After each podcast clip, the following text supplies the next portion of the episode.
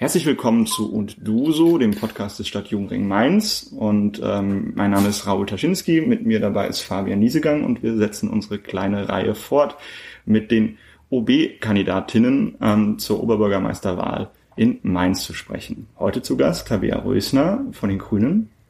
Jetzt muss ich mal äh, von den Grünen. Und bevor wir jetzt eine falsche Vorstellung machen, das ist in der Vergangenheit so oft schon passiert, kannst du ja selber sagen, wer du so grob erstmal bist. Ja, mein Name ist Tabea Rössner, da fängt schon an. Mein Name wird immer falsch ausgesprochen. Fragen viele. Mhm. Ähm, ja, ich bin 52 Jahre alt, äh, Wahlmainzerin seit vielen, vielen Jahren. Ähm, ich bin nach Mainz gekommen, erstmal durch mein Aufbaustudium der Journalistik, aber dann äh, bin ich eben danach auch mit meinem mit meiner kleinen Familie nach Mainz gezogen.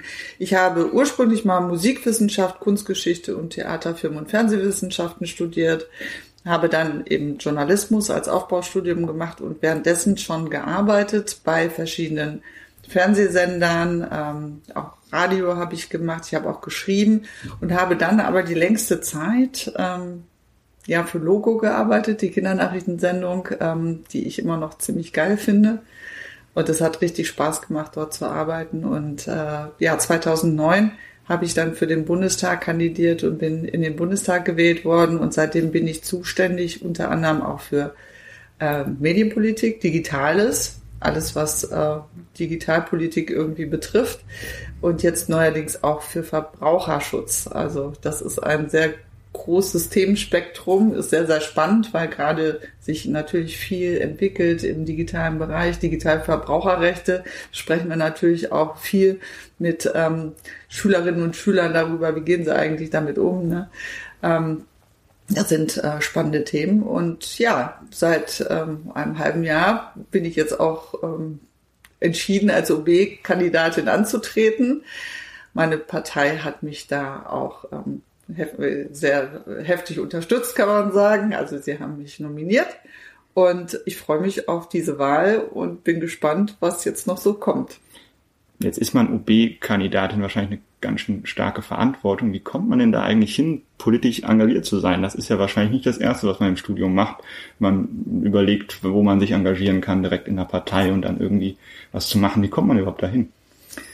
Das ist ein langer Weg gewesen. Und ähm, ich glaube, einmal bin ich in einer Familie groß geworden, wo wir auch viel über Ungerechtigkeiten gesprochen haben, die so in der Welt sind. Mein Vater war mal Missionar in Namibia. Das heißt also dieser Nord-Süd-Konflikt, ähm, die äh, Entwicklungsländer, ähm, die Frage von äh, Diskriminierung von äh, schwarzen Apartheidssystemen in Südafrika damals. Das alles waren Themen, die mich auch um, ähm, als Kind schon angesprochen haben und mit denen ich mich befasst habe. Die Auseinandersetzung mit dem Holocaust zum Beispiel. Wir hatten mal eine Zeitzeugin in unserer Gemeinde, ähm, die äh, in Auschwitz war und das überlebt hat. Also das waren so Themen, über die ich viel schon nachgedacht habe als Kind. Ähm, richtig politisiert oder die erste politische Offenbarung hatte ich, als mein Bruder geboren wurde, weil wir nämlich fünf Mädchen waren. Und erst als mein Bruder geboren wurde, war relevant, wie der Name jetzt eigentlich richtig geschrieben wird, weil der ja mit SZ geschrieben wird und ähm, die Geburtsurkunden meiner Schwestern und mir waren zum Teil unterschiedlich geschrieben und erst als der sogenannte Stammhalter dann zur Welt kam, war das relevant. Das hat mich als äh, Mädchen damals sehr irritiert und habe mir geschworen, ich werde meinen Namen immer behalten, was ich dann auch getan habe. Ähm, naja, und dann äh, kam die Friedensbewegung, die Umweltbewegung, ähm, viele ähm, Themen, die in den 80er Jahren, frühen 80er Jahren diskutiert wurden. Und da habe ich mich engagiert, weil ich dachte, die atomare Aufrüstung ist nicht richtig. Ähm, ich möchte mich mehr für die soziale Gerechtigkeit einsetzen. Ich habe dann in einem Weltladen verkauft. Und in der Zeit haben sich ja auch die Grünen gegründet, aber ich wäre jetzt nie auf die Idee gekommen, ich gehe jetzt zu einer Partei, weil wir überhaupt gar keine Kontakte zu Parteien hatten in der Familie. Also es war nie so die Idee. Und dann bin ich zum Studium nach Frankfurt gekommen und habe am ersten Tag an der Uni eine Frau kennengelernt, die ähm, suchte ihre Institute, ich suchte meine, wir haben Kaffee getrunken, sie hatte am nächsten Tag Geburtstag und dann äh, bin ich da hingekommen äh, zu ihrem Haus und Joschka Fischer machte mir die Tür auf. Das war nämlich damals ihr Freund und später auch äh, ihr Mann. Also die haben dann geheiratet ähm, in der Zeit, als wir da zusammen studiert haben. Und so bin ich überhaupt in Kontakt mit den Grünen gekommen. Und ähm, ich habe dann auch mit dieser Freundin äh, beschlossen, wir werden zusammen Mitglied, weil wir überlegt haben, ja, wenn, wenn man so viele Interessen hat, ist eigentlich so eine Partei, die eigentlich diese ganzen Anliegen auch vertritt, äh, eigentlich ein guter Ansatzpunkt. Und ähm, dann sind wir beide Mitglied geworden und haben dann aber ziemlich schnell festgestellt, dass da viele Alte waren, auch in der Partei, nämlich so die Alt-68er. Und wir waren das war so Ende der 80er, ja gerade 19 und ähm, hatten das Gefühl, die diskutieren da auch über unsere Köpfe hinweg. Und deshalb haben wir dann einen Jugendstammtisch gegründet. Die Grüne Jugend gab es damals noch nicht. Und dieser Jugendstammtisch ähm, hatte sich dann zum Ziel gesetzt, wir vertreten unsere eigenen Interessen und bringen die aber in die Partei auch ein. Und dann haben wir ein eigenes Kommunalwahlprogramm erarbeitet. Wir haben eine Unigruppe gegründet. Dann war ich auch in einer Hochschulpolitik aktiv und ähm, ja, das war äh, das war eine ganz spannende Zeit. Wir waren auch ein bisschen frecher damals. Und aus diesem grünen Jugendstammtisch sind dann später auch äh, ist die später die grüne Jugend äh, hervorgegangen. Naja, und dann habe ich mein Studium irgendwann zu Ende gemacht und habe gedacht, jetzt musst du dich mal auf Beruf und Familie konzentrieren war hier, hatte das Aufbaustudium gemacht und ähm, bin dann mit meiner Familie, mit meinem, meiner neugeborenen Tochter und meinem Mann nach Mainz gekommen und äh, wollte anfangen zu arbeiten, suchte händeringend einen Kinderbetreuungsplatz und es gab keinen. Ja, und ich war ähm, auf dem Open Ohr Festival, da gab es damals so eine Podiumsdiskussion, da ging es auch so über Dienstleistungen, was die Verwaltung macht, Öffnungszeiten und auch um das Thema Kinderbetreuung. Und Malu Dreier, die war damals Sozialdezernentin in Mainz, war auf dem Podium und sagte einen Satz, der mich dann wirklich ähm, elektrisiert hat, nämlich es gäbe keinen Bedarf, in Mainz die Kinderbetreuung auszubauen. Ich habe so gedacht, nee, das kann nicht sein, weil ich ja händeringend gesucht habe und ähm, auch andere kannte, die in einer ähnlichen Situation waren. Und dann dachte ich, nee, jetzt musst du wieder aktiv werden. Und dann bin ich wieder bei den Grünen eingestiegen, ähm, bin dann, ja, habe für den Ortsberat kandidiert in der Oberstadt, ähm, habe ähm, für den Kreisvorstand dann auch kandidiert, ähm, habe viel in dem Bereich gemacht, Kinder- und Familienpolitik, bin Landesvorsitzende geworden ja, und äh, dann auch 2004 in den Stadtrat eingezogen. Da war ich dann schulpolitische Sprecherin und ähm, habe mich dann auch für die Schulausstattung ähm, eingesetzt, auch zum Beispiel gesundes Essen in, äh, in Ganztagsschulen. Äh, damals war die IGS-Thema, äh, äh, kriegt die ein neues Konzept, wo, wo auch frisches Essen ähm, serviert wird. Also diese Themen habe ich dann ähm, gemacht und ja, 2006 kam dann sozusagen das erste Mal die Entscheidung, weil das ja schon ein großer Spagat ist zwischen Familie und Beruf und Politik, ne, weil das war ja alles ehrenamtlich. Ähm, und dann war ich auch noch alleinerziehend mit zwei Kindern. Das war in der Zeit wirklich sehr, sehr eng alles und äh, hat ein hohes Management gebraucht. Und da habe ich mich das erste Mal ähm, entschieden, professionell sozusagen in die Politik einzusteigen und habe für den Landtag kandidiert. Nur die Grünen flogen damals aus dem Landtag wieder raus. Und ähm, ich hatte dann kein Mandat. Und dummerweise hatten sie beim ZDF, weil ich immer freiberuflich war, schon jemanden geholt für mich. Und dann stand ich erstmal da und hatte gar nichts und wollte dann aus der Politik auch erstmal aussteigen, weil ich dachte, ich muss mich jetzt um mich, meine Familie, meinen Beruf kümmern. Ja, und dann wollten sie ja in Mainz ein Kohlekraftwerk bauen. Und dann dachte ich so, das geht ja in der heutigen Zeit gar nicht. Der Klimawandel schreitet voran und Kohle ist ähm, eine der schädlichsten ähm, Energieträger und deshalb ähm, habe ich mich da engagiert. Und wir haben das Kohlekraftwerk immerhin verhindert. Und 2009 kamen dann aufgrund dessen auch Leute auf mich zu und haben gesagt, kannst du dir vorstellen, für den Bundestag zu kandidieren? Und ähm, da habe ich auch nochmal überlegt, weil wenn man so eine Erfahrung gemacht hat, ist ja auch nicht so schön, aber ich habe mich dann entschieden, weil ich dachte, ja, es ist wichtig, dass wir ein Zeichen setzen, dass wir äh, die richtigen Weichen stellen für mehr Klimaschutz, für eine nachhaltige Politik auf allen Politikfeldern. Und ähm, ja, 2009 hat es dann geklappt und dann bin ich in den Bundestag gekommen. Also ein langer Weg. Ja, wirklich ein interessanter Weg. Also mir ist jetzt eine Sache so hängen geblieben, hast, wo du dich vorgestellt hast, ähm, gesagt, ich glaube, drei oder vier Fächer hast du studiert. Das ist eine Wahnsinns, Wahnsinnsaufwand, also auch von der Zeit her. Jetzt frage ich mich, also ob ich das machen könnte, mich da nebenbei noch so viel politisch zu engagieren. Also ich glaube, das wird echt eng mit meinen, mit meinen Planen. Ähm, klingt erstmal nach einer Menge Idealismus, der da, der da mitschwingt. Und du hast ja auch gesagt, von vielen Sachen warst du persönlich betroffen. Ähm, war das damals in deiner Studienzeit schon für dich klar, dass du so einen politischen Weg einschlagen willst? Oder war das erstmal so eine Hobbysache, also eine Nebensache? Nee, überhaupt nicht war das klar. Ich hätte nie gedacht, dass ich mal in den Bundestag kommen würde. Es gibt ja welche, die klar, die planen das richtig, ne? Die Studium Politikwissenschaft, dann arbeiten sie beim Abgeordneten oder bei einer Abgeordneten, ne? Und dann planen die so ihre Karriere. Für mich war das ganz weit weg. Also da habe ich nie drüber nachgedacht. Ich wollte mich einbringen. Ich wollte das, was mich betroffen hat, irgendwie auch mitgestalten. Das war so mein, mein Antrieb immer. Und natürlich ist das auch viel gewesen, muss man dazu sagen, dass das Studium ja früher ein bisschen anders war als heute, also nicht ganz so verschult. Man konnte sich das auch besser einteilen und es gab ein Hauptfach und zwei Nebenfächer als Magisterstudium. Also da konnte man, glaube ich, sich das ein bisschen besser einteilen. Ne? Aber ich habe da viel gelernt. Ähm, wir haben zum Beispiel einen äh, der ersten Uni-Streiks äh, damals organisiert, weil wir zu wenig ähm, Ausstattung hatten.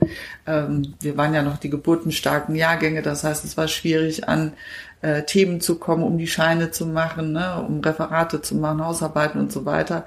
Das war damals schon, also hat uns echt umgetrieben und deshalb war uns das auch wichtig, ähm, die Hochschulpolitik da zu begleiten, weil wir gedacht haben, ähm, da steckt zu wenig Geld drin, wir brauchen mehr Ausstattung, wir brauchen bessere Bedingungen und letztlich sind das wahrscheinlich Themen, die immer wieder auch aufkommen, auch wahrscheinlich heute wieder da sind. Ne? Ja.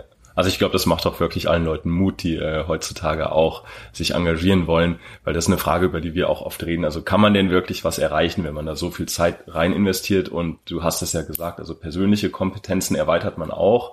Ähm, Gab es denn jetzt die Sachen, wo du, wo du sagst, ähm, die konntest du verändern und da hat sich vielleicht bis heute sogar noch irgendwie was äh, entwickelt? Also ich habe natürlich äh, im, im, Kleinen vieles auch verändert. Ich habe zum Beispiel an der neuen Studienordnung damals für die Musikwissenschaften mitgearbeitet. Ne? Also da konnte ich mich richtig rein, einbringen und habe das auch diskutiert.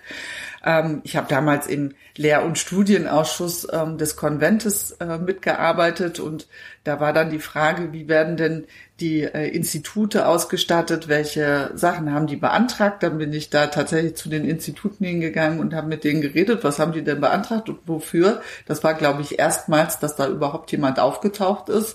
Die haben sich schon gewundert und dann den Präsidenten angerufen, ob das denn normal wäre, dass da jemand plötzlich auftaucht.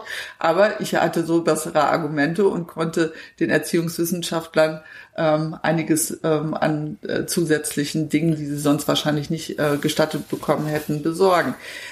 Aber ganz zentral ist natürlich, wir haben das Kohlekraftwerk verhindert, das war ein riesiger Brocken. Mhm.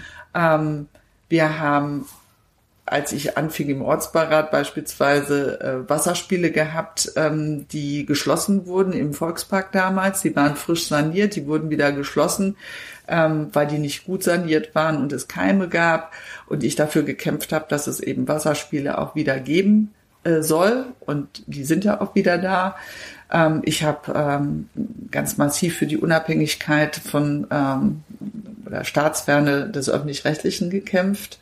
Das war mit sozusagen das erste, was ich äh, in Berlin auf dem Tisch hatte. Da ging es um den Chefredakteur des ZDF, dessen Vertrag nicht verlängert werden sollte und die Politik dazu eingegriffen hat. Das ging überhaupt nicht. Da habe ich eine Bundesverfassungsklage angestrengt und die hat uns dann auch Recht gegeben und alle ähm, Verträge, die die Grundlage sind für die öffentlich-rechtlichen Sender, die mussten verändert werden, weil die Gremien anders besetzt werden mussten, um mehr Staatsferne zu gewährleisten. Ich finde, das sind schon große Erfolge ähm, und ähm, gibt natürlich auch viele kleine also wenn man jetzt so als junger Mensch in Mainz wohnt, dann hat man das Gefühl, okay, wenn ich politisch engagiert sein will, dann ist das Ergebnis, man ist Abgeordneter im Bundestag. Und das ist quasi das Höchste, was man erreichen kann. Wie kommt es dann dazu, dass man Oberbürgermeisterin werden will? Das ist ja was schon ein anderer Blickwinkel auf quasi die gleiche Stadt. Naja, wichtig ist ja, dass Politik auch vernetzt ist und ähm, ich bin ja nicht in Berlin, sondern ich bin Mainzerin. Ich lebe hier. Und ich mache auch in Berlin Politik für Mainz. Mhm. Und ich glaube, als Oberbürgermeisterin hat man nochmal ganz anderen Gestaltungsspielraum, um die Stadt auch dahin zu verändern, was jetzt notwendig ist. Ich äh, liebe diese Stadt.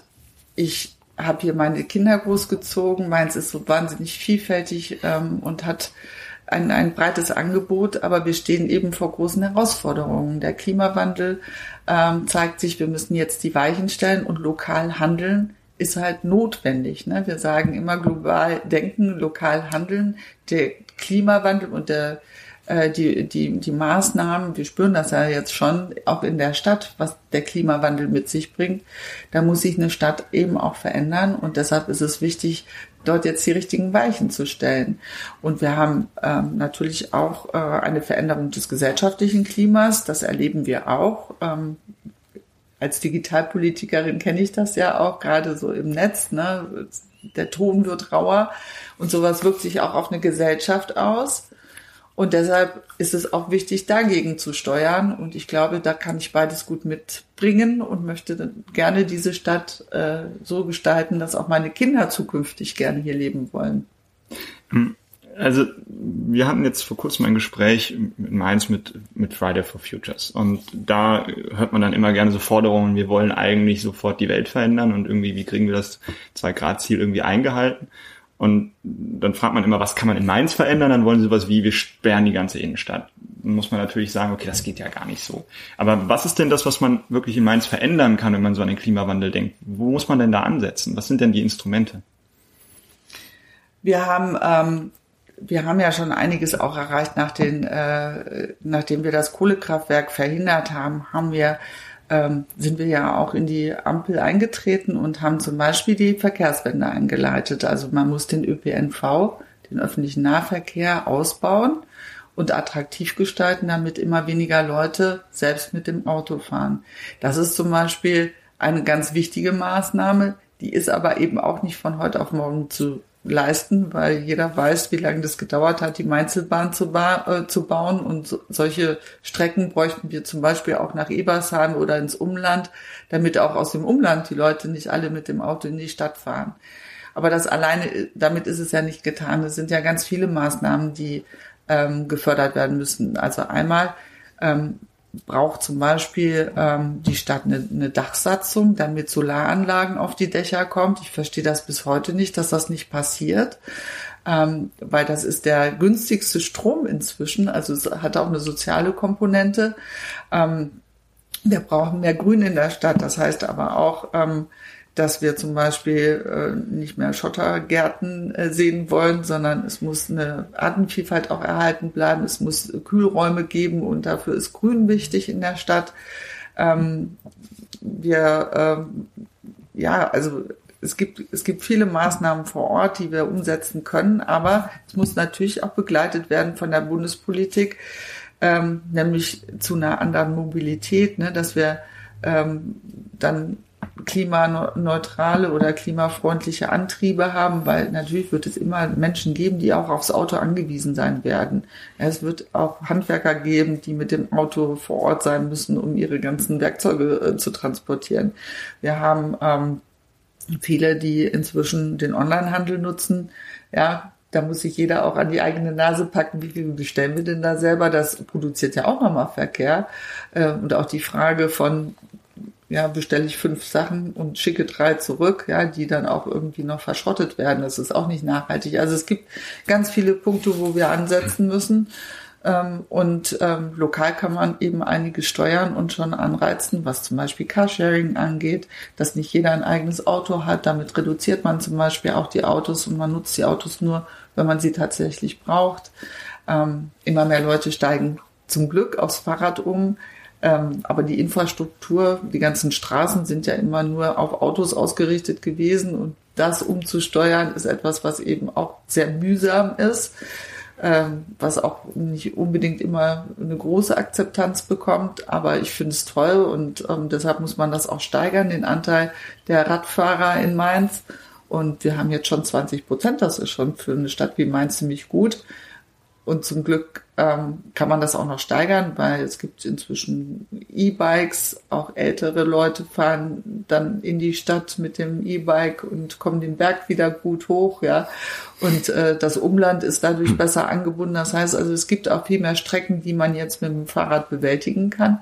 Und dafür brauchen wir zum Beispiel auch die richtigen Routen. Und ähm, das ist auch etwas, was richtig unterstützt werden muss. Ne? Aber wenn wir solche Diskussionen zum Beispiel haben, ob die Kaiserstraße, wo es drei äh, Spuren in jede Richtung gibt, ob man eine Spur in eine Fahrradspur umwandelt, damit der Verkehr auch, ne, damit die Radfahrer auch schnell vorankommen, ähm, dann hat der Oberbürgermeister das ausgebremst, ja, weil er sich das nicht vorstellen kann. Das finde ich äh, schon sehr schade, weil äh, da muss man dann schon an einem Strang ziehen und sagen, wenn wir den Radverkehr verbessern wollen, wenn wir den fördern wollen, dann müssen wir eben solche Angebote auch machen und dann braucht es da äh, auch die Unterstützung von der Stadtspitze.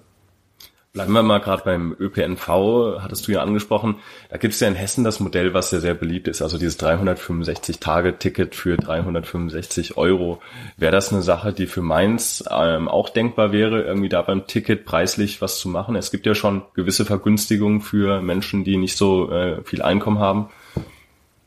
Also ich finde ein 365-Jahres-Ticket ähm, sehr attraktiv. Ich glaube, wenn das ähm, so günstig ist, dass viele Leute es auch nutzen können, ähm, hat das ja auch einen guten Effekt, weil dann viele Leute denken, ja, ich habe ja eh das Ticket, dann lasse ich das Auto mal stehen und fahre doch mit der Bahn oder mit dem Bus. Aber es geht halt nicht von heute auf morgen, weil das eben auch Kosten mit sich bringt. Und du musst ja auch erstmal die Infrastruktur so schaffen, dass sie äh, genug Kapazitäten schafft, damit die Leute auch tatsächlich damit fahren. Ja, weil wenn Kapazitätsengpässe sind und wenn es nicht angenehm ist, mit dem Bus zu fahren und zu viele Leute ähm, äh, da reindrängeln und man keinen Sitzplatz bekommt, dann ist es nicht attraktiv und dann ähm, steigen die Leute vielleicht nicht um. Also das heißt, wir müssen äh, erstmal die Infrastruktur schaffen. Ich fände es gut, wenn man mit dem 365-Jahres-Ticket gerade für Azubis zum Beispiel anfangen würde. Ähm, und das nach und nach ausweiten könnte. Da muss man aber das Land auch mit im, Bo äh, im Boot haben und deshalb wird das auch nicht von heute auf morgen kommen. Aber ich denke, das ist ein Ziel, das wir uns setzen sollten und das würde auf jeden Fall das Angebot attraktiver machen. Aber es muss eben gut funktionieren. Ich glaube, ähm, wenn wir immer so Gespräche führen, stellen wir irgendwie immer fest, am Ende sind das Probleme, die alle so ineinander greifen. Wir haben auf der einen Seite irgendwie so den Klimaschutz, das ist ein wichtiges Thema, das haben sie, äh, hast du ja auch gerade so gesagt. Und dann haben wir aber auch irgendwie so Menschen, die einfach in die Stadt müssen und dann brauchen sie halt auch ein Auto. Und irgendwie muss man das ja miteinander abwägen, dass da was bei rauskommt. Das, was ähm, oft in, auch in der Neustadt wir unsere Geschäftsstelle haben, auch Thema ist so, wir wollen, wollen wir jetzt mehr Wohnraum, den wir danach verdichten und irgendwie noch mehr Häuser draufbauen oder wollen wir weniger und wollen Orte erhalten? Also wie kann man denn diesen Konflikt, den wir ja eigentlich schon auch da haben, auf der einen Seite wollen wir irgendwie Menschen günstigen Wohnraum schaffen, auf der anderen Seite wollen wir auch irgendwie unsere Städte noch so lassen, wie sie sind. Wie kann man den denn lösen? Also das ist ja irgendwie ein großes Problem für viele. Also andere sagen neue Stadtteile bauen, andere sagen, weil nicht Brücken bauen, was auch immer. Also wir haben in Mainz tatsächlich nur eine begrenzte Fläche und deshalb ähm, ist es auch nicht einfach zu sagen, wir schaffen jetzt einfach nur einen Stadtteil oder wir machen jetzt nur Nachverdichtung, sondern man muss den Blick auf das Ganze behalten.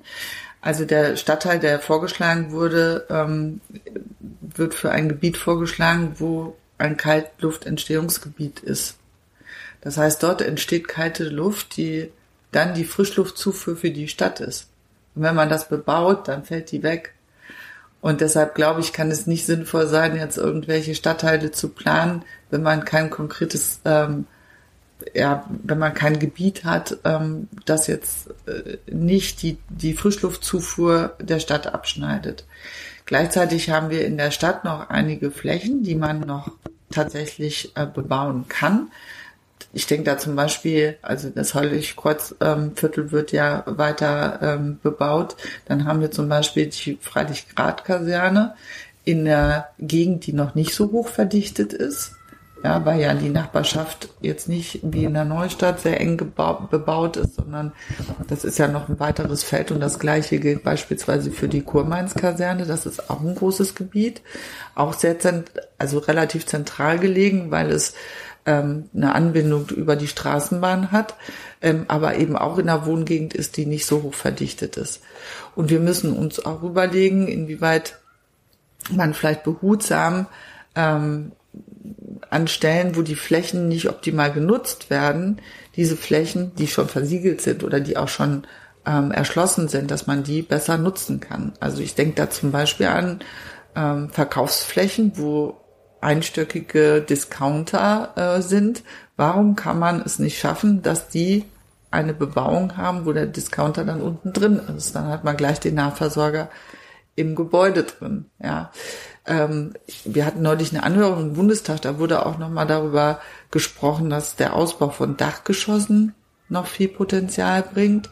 Das ist dann eher so eine behutsame ähm, Schaffung von neuem Wohnraum, der nicht damit einhergeht, dass man plötzlich ganz große Viertel irgendwo schon reinsetzt, wo schon viele Menschen sind und der Platz dann noch enger wird.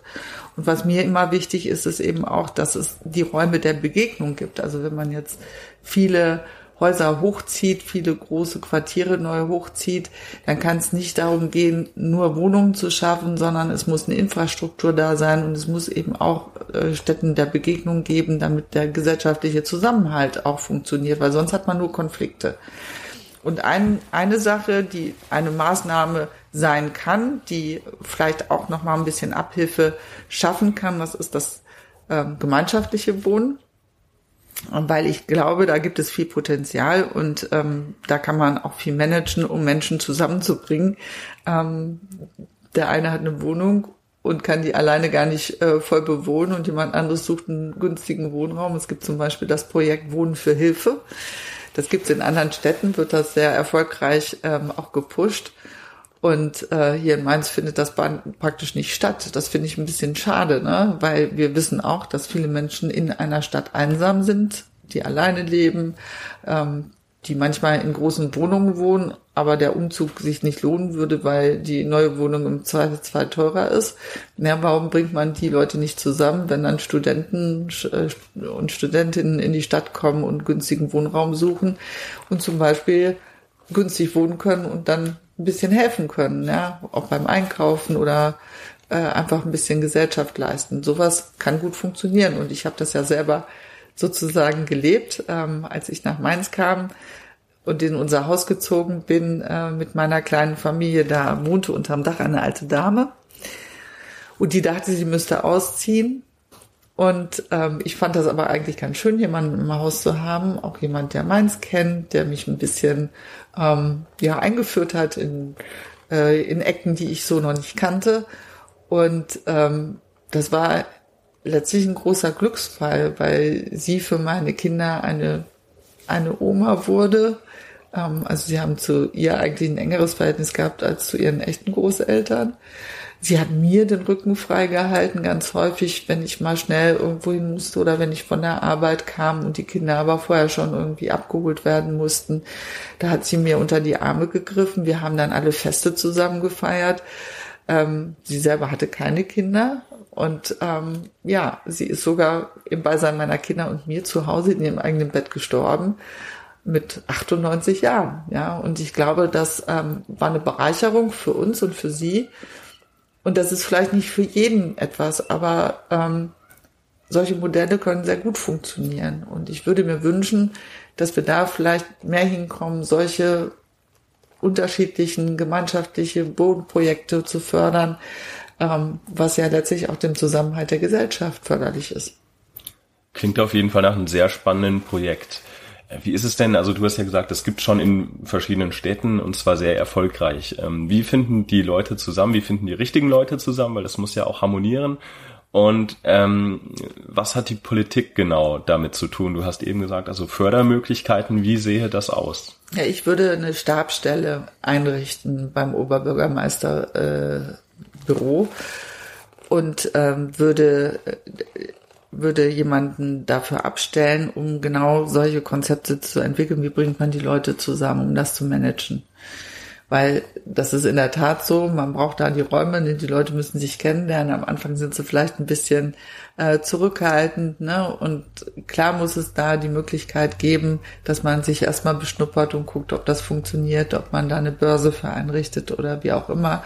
Aber wichtig ist, dass man eine Idee davon hat und ähm, das dann auch verfolgt, ja, weil ich glaube, dass das ganz gut funktionieren kann in der Stadt. Ähm, es wird natürlich das Wohnraumproblem nicht in Gänze lösen, aber es ist ein Aspekt und ich würde mich gerne dafür einsetzen, dass wir das stärken.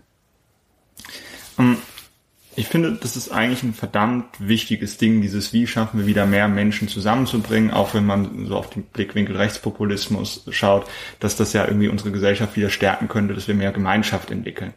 Ähm, wir, wir als Stadtjugendliche sind ja auch mal so ein bisschen in dieser Stadtpolitik verankert und sehen dann immer im Jugendhilfeausschuss, dass das irgendwie soziale Stadt, das Projekt ja irgendwie Stadtteile gefördert werden, aufgewertet werden. Hier in Bombach, wo wir uns ja gerade aufhalten, auch irgendwie Parkanlagen wieder besser aussehen.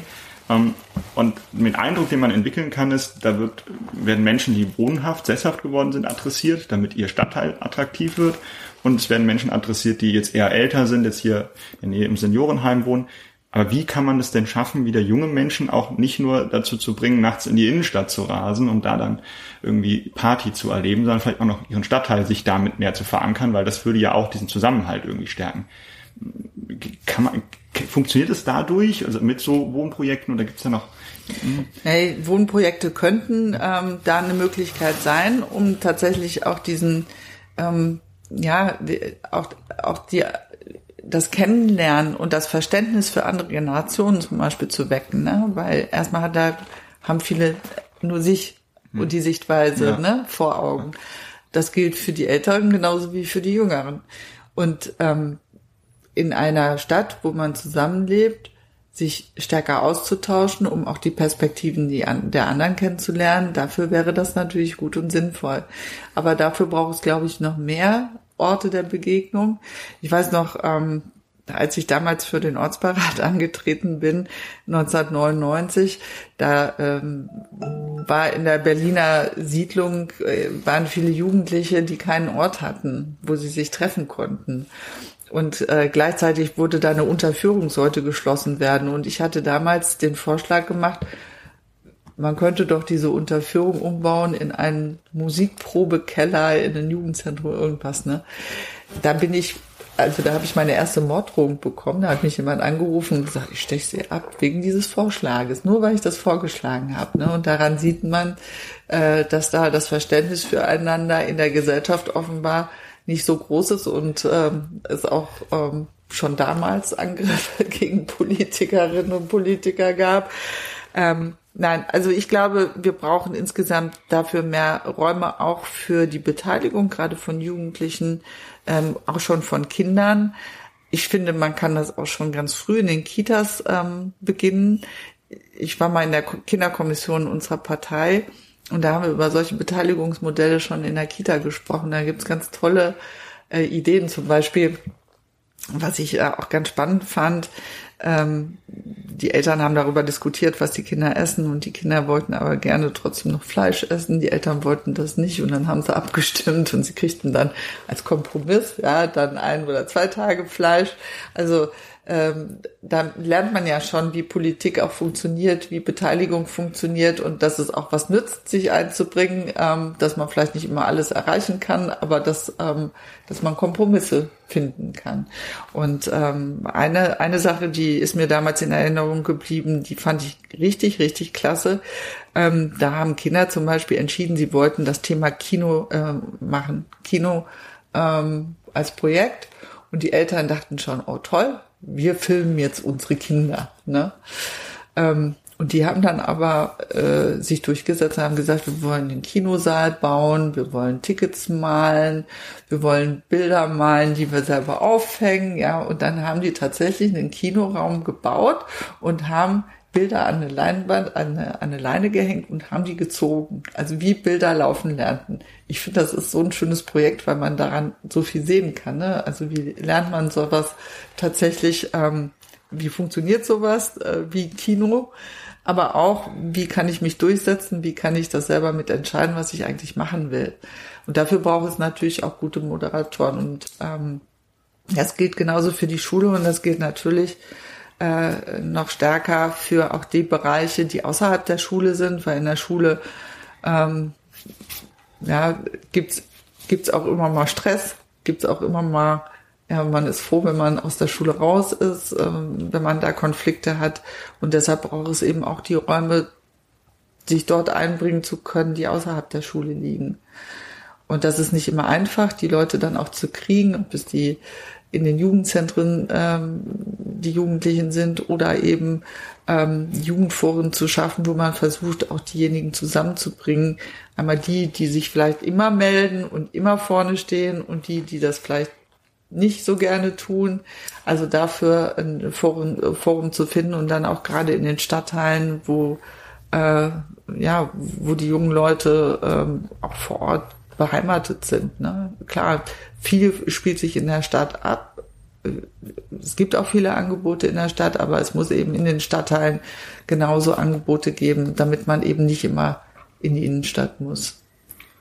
Also ich finde, es gibt auch eine Antwort. Ähm, wir haben immer so die Frage, wir stellen uns vor, wir schaffen neue Räume und dann haben wir die Räume, aber dann fehlen die Leute, die sich engagieren. Du hast jetzt ganz gut eigentlich die Antwort gegeben, wie man das machen kann, indem man das eben mit Kita und Schule ganz gut verknüpft. Ähm, was ist dann die Perspektive? Also jetzt hat man die Räume, jetzt hat man diese Leute, äh, die auch fähig sind sich und bereit, sich zu engagieren. Ähm, was ist dann die Perspektive? Also wie können Leute, die jetzt wie Friday for Future, die ein Interesse haben, wie können die die ähm, Politik erreichen und dann irgendwie naja, die Erfahrung machen, dass ihre Forderungen Gehör finden oder im Idealfall umgesetzt werden? Also was mir halt immer, ähm, was mir immer wichtig war, ist, dass ähm, Kinderbeteiligung und Jugendbeteiligung nicht ähm, darin erschöpft ist, dass man sich einbringt, wie der Spielplatz gestaltet sein soll, dann kommen die Politiker, machen ein schönes Bild mit den Kindern und Jugendlichen und dann schwirren die wieder ab und dann findet kein Austausch statt. Und gleichzeitig sehen wir jetzt gerade an Fridays for Future, was die erreicht haben. Ja, also das Thema Klimaschutz so in den Fokus zu rücken, indem sie sich zusammengeschlossen haben, initiiert von einer einzelnen Person, nämlich Greta, die äh, den Schulstreik sozusagen gegen Freitag gemacht hat. Und äh, dieses Thema in die Schlagzeilen der Zeitungen zu bekommen, um die Politiker sozusagen unter Druck zu setzen, das finde ich schon enorm. Und ich glaube, es ist wichtig, dass alle, die politisch Verantwortung übernehmen, diesen Austausch suchen, müssen und sich auch darauf einlassen müssen, denn wir gestalten die Politik heute für die Zukunft. Ja, und deshalb müssen wir natürlich die, die Interessen der zukünftigen äh, Generationen mit im Blick haben und äh, wir müssen eine nachhaltige Politik machen. Wir dürfen, äh, wir müssen unseren Kindern und Kindeskindern die Lebensgrundlagen erhalten. Das mhm. ist eine Pflichtaufgabe. Und äh, daran müssen wir auch immer wieder erinnert werden. Hm, wir haben am Anfang des Jahres eine Veranstaltung gemacht, wo wir ganz viele Kinder und Jugendlichen und auch Eltern eingeladen haben und mit denen darüber diskutiert haben, wie könnte Jugendbeteiligung in Mainz aussehen. Ähm, und da war eine Mutter dabei, äh, mit der ich ein Gespräch hatte und sie hat gesagt, ja, mein Sohn interessiert sich eigentlich für, äh, für das Sprühen von Graffitis ähm, und er hat dafür jetzt nicht wirklich eine Fläche, aber er möchte auch gar nicht sich in ihm an, der, an die Stadt wenden, weil das einzige Mal, dass er eine E-Mail geschrieben hat, hat er keine Antwort bekommen. Echt? Ja. Ähm, das hatte am Ende auch Einzelfälle, Gründe, warum das passiert ist und wahrscheinlich ist auch irgendwas schiefgelaufen. Aber das, was quasi bei dem ankam, ist, wenn ich was will, antwortet keiner was, was ist denn der richtige Weg, wenn man als junger Mensch und Sie jetzt als Oberbürgermeisterin oder du als Oberbürgermeisterin äh, bist, an wen muss man sich denn wenden, wenn man als junger Mensch jetzt erstmal ohne ein großes Jugendparlament und ohne quasi den großen Rundschlag, den man neu macht, was erreichen will? Wie funktioniert das? Also wie schaffe ich was? Also es muss klar sein, dass es eine Ansprechperson gibt, die sich tatsächlich auch um diese Interessen kümmert. Und ähm, ich habe noch nicht darüber nachgedacht, ob ich das bei mir selber ansiedeln sollte, aber sinnvoll wäre das, weil ähm, man da ja in dieser Funktion auch die unterschiedlichen Interessen der äh, unterschiedlichen Gru Gruppen, Bevölkerungsgruppen, Altersgruppen ähm, auch ähm, zusammenbinden muss, weil ein Oberbürgermeister oder eine Oberbürgermeisterin muss ja auch viel vermitteln zwischen den unterschiedlichen Interessen und dann auch einen Weg finden. Ähm, was ich zum Beispiel total schade finde, ist, dass, ähm, dass, dass es da keine Antwort gegeben hat, weil ich versuche zum Beispiel äh, tatsächlich jedem und jeder, die mir schreiben, eine Antwort zu geben. Und ich glaube, das gehört sich in der Politik auch so. Ähm, das braucht aber auch Ressourcen. Ne? Wir wollen das immer, dass die Leute auch in den direkten Austausch mit uns gehen.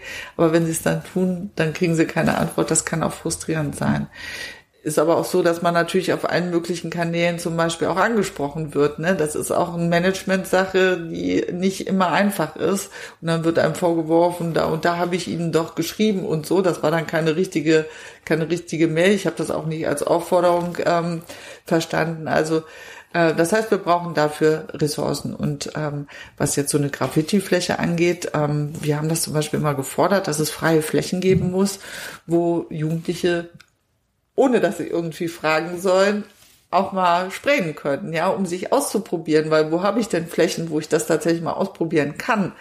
Und ähm, im Moment ist es so, dass es zwar ein paar Flächen gibt, die werden aber immer als Kunstprojekte irgendwie mit Künstlern dann zusammen gestaltet. Und ich würde mir eigentlich wünschen, dass es ein paar Flächen gibt, wo Jugendliche einfach hingehen können. Ja, und dann macht man halt mal alle paar, paar Wochen oder Monate macht man die Fläche wieder frei und dann kann jemand Neues kommen. Also einfach zum Ausprobieren und einen Ort zu haben, wo man eben einfach hingehen kann. Gehen wir nochmal zum Klimawandel, weil ich finde, das ist da ein total tolles Thema. Da kann nämlich also der Jugendliche oder also wer auch immer für sich selbst entscheiden, ähm, was kann er dazu beitragen, um das Klima zu schützen. Also zum Beispiel auf Flugreisen verzichten oder an der Ernährung ein bisschen drehen. Und das ist ja jetzt auch so ein Thema, wo es wirklich reichlich Ideen gibt, die eben an die Politik getragen werden.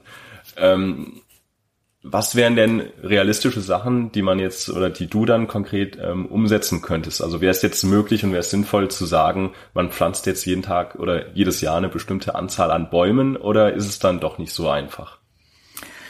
Also es gibt ja schon das Bestreben, äh, Bäume zu pflanzen, ähm, aber nicht überall funktioniert das so ohne weiteres. Und manchmal sind Bäume auch hinderlich, weil sie die, die Artenvielfalt ähm, einschränken, wenn es die falschen Bäume am falschen Platz sind. Ja, da ist der Naturschutzbund und äh, der BUND natürlich gute Ansprechpartner, mit denen man zusammen ähm, die Flächen angucken muss, wo es sinnvoll ist, was zu machen. Ne? Ähm, aber es gibt ähm, lokal natürlich einiges zu tun, beispielsweise bei uns selber anzufangen, indem wir sagen, wir haben nicht mehr dicke Karosserien als Dienstfahrzeuge, sondern wir machen Dienstfahrräder mehr und mehr. Ja, und wenn man mal nicht selber radeln kann, eine Rikscha zu buchen oder so, oder eine, eine Dienstrikscha anzuschaffen, fände ich gar nicht so verkehrt. Ähm, die Solarsatzung habe ich schon angesprochen weil ich glaube, die Energiewende ist wichtig, das Fernwärmenetz auszubauen. Das heißt, auch die städtischen Gesellschaften wie die Stadtwerke und auch die Kraftwerke Mainz-Wiesbaden, die ja für die Energieversorgung zuständig sind, zu bestärken, in die erneuerbaren Technologien voranzugehen. Das heißt, auch den ÖPNV stärker auszubauen, den Radverkehr zu schützen. Das sind alles Sachen, die vor Ort gemacht werden können. Aber zum Teil brauchen sie eben eine Flankierung äh, über den Bund und das Land, weil Fördermittel zum Beispiel über die ähm, Bundes- und Landesförderprogramme äh, kommen und ähm, die müssen natürlich auch dort an den Orten dann beschlossen werden. Also es ist ein Ineinandergreifen von Maßnahmen. Einiges, was man vor Ort machen kann, aber einiges, was man eben zusammen mit Bund und Ländern auf den Weg bringen muss. Und da ich ja nun gute Kontakte in den Bund habe und auch hoffe, dass wir vielleicht die nächste Bundesregierung mit ähm, als Grüne gestalten können, wird es sicherlich da auch bessere äh, Förderung der richtigen ähm, und notwendigen Maßnahmen geben. Wir haben eben gerade vom Klimawandel gesprochen und äh, jetzt können wir den Klimawandel aus ökologischer Perspektive betrachten, aber auch so den politischen Klimawandel und mit einer neuen Oberbürgermeisterin wäre ja auch irgendein so politischer Klimawandel verbunden. Das ist ja zumindest dann ein anderes Gesicht und wahrscheinlich auch andere Schwerpunkte.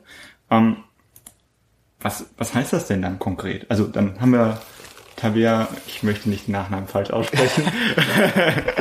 Rössner. Rössner äh, als Oberbürgermeisterin in Mainz. Was heißt das denn für einen politischen Klimawandel? Gibt es da irgendwas anders? Wie wird es anders sein?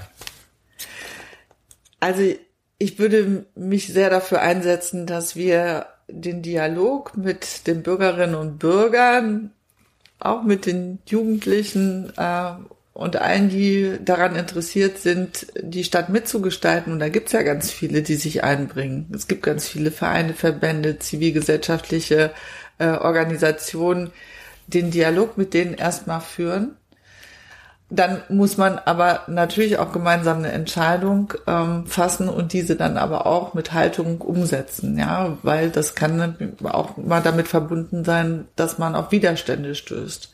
Ähm, was nicht gut gelaufen ist in der Vergangenheit, man entscheidet irgendwie auf Stadtebene etwas und da merkt man, da ist irgendwie Widerstand, da macht man im Nachgang einen Bürgerentscheid und der fällt dann ganz anders aus, als die Stadt das sich eigentlich gedacht hatte. Und damit kommt Misstrauen auf in der Bevölkerung, das wir, glaube ich, nicht brauchen, weil Demokratie funktioniert nur dann, wenn auch die Verwaltung gut funktioniert und wenn es ein Miteinander und nicht ein Gegeneinander gibt. Und das würde ich gerne befördern. Also mehr Miteinander und mehr Vertrauen, kann man das? Ja, also die, die Haltung im Moment ist ja so die böse Verwaltung. Ja, da gibt's aber auch gute Leute und engagierte Leute. Und manchmal sind halt auch einige ähm, Ämter, die eher gegeneinander arbeiten als miteinander. Also einmal das Miteinander in der Verwaltung muss gestärkt werden. Ich glaube auch, dass es wichtig ist, eine gute Kultur zu haben, die auch äh, Fehler zulässt, ähm, aber man auch einen Umgang mit Fehlern findet. Ne? Wir beklagen das in Deutschland häufig, dass wir keine richtige Fehlerkultur haben und wenn man mal einen Fehler macht, ist man gleich außen vor. Ja, ob das äh, irgendwie ist, ich habe mal ein Start-up gegründet und habe das in den Sand gesetzt und dann äh, kriege ich keinen Kredit mehr. Oder nutzt man es als Chance zu sagen, wir lernen aus Fehlern und wir machen das Beste draus. Und ähm, ich wünsche mir auch eine kreative Verwaltung, die äh, Handlungsspielräume ausnutzt, ähm, die vielleicht auch mal ein Kontra gibt, ja, mit der man sich auch mal reibt und äh, auch mal Widerworte bekommt, aber nur bei Reibung entsteht Wärme und wenn man dann hinterher eine gute Lösung gefunden hat, dann können auch alle damit zufrieden sein. Also das heißt, ein stärkeres Miteinander in der Verwaltung mit den Bürgerinnen und Bürgern, mit den Akteuren, die ähm, aktiv sind ähm, in der Stadt und die diese Stadt mitgestalten wollen. Und dann kann man, glaube ich, auch einiges voranbringen. Das klingt äh, auf jeden Fall unglaublich motiviert. Und äh, ich glaube, da wünschen wir viel, viel Glück noch für die kommenden Wochen, weil das wird, glaube ich, eine, eine tolle Debatte mit den anderen Oberbürgermeisterkandidatinnen. Ich weiß nie, warum ich das Sternchen spreche. Ich glaube, die sind sich alle einig, welchem Geschlecht sie sich zuordnen. Aber vielen, vielen Dank, dass du hier, sein, hier warst und mit uns gesprochen hast. Sehr gerne. Wir wünschen noch viel, viel Glück. Danke, dass ihr zugehört habt und ähm, bis äh, demnächst mal wieder. Wir sehen uns bestimmt. Ja, vielen Dank auch ja. von meiner Seite und alles Gute. Ja. Tschüss.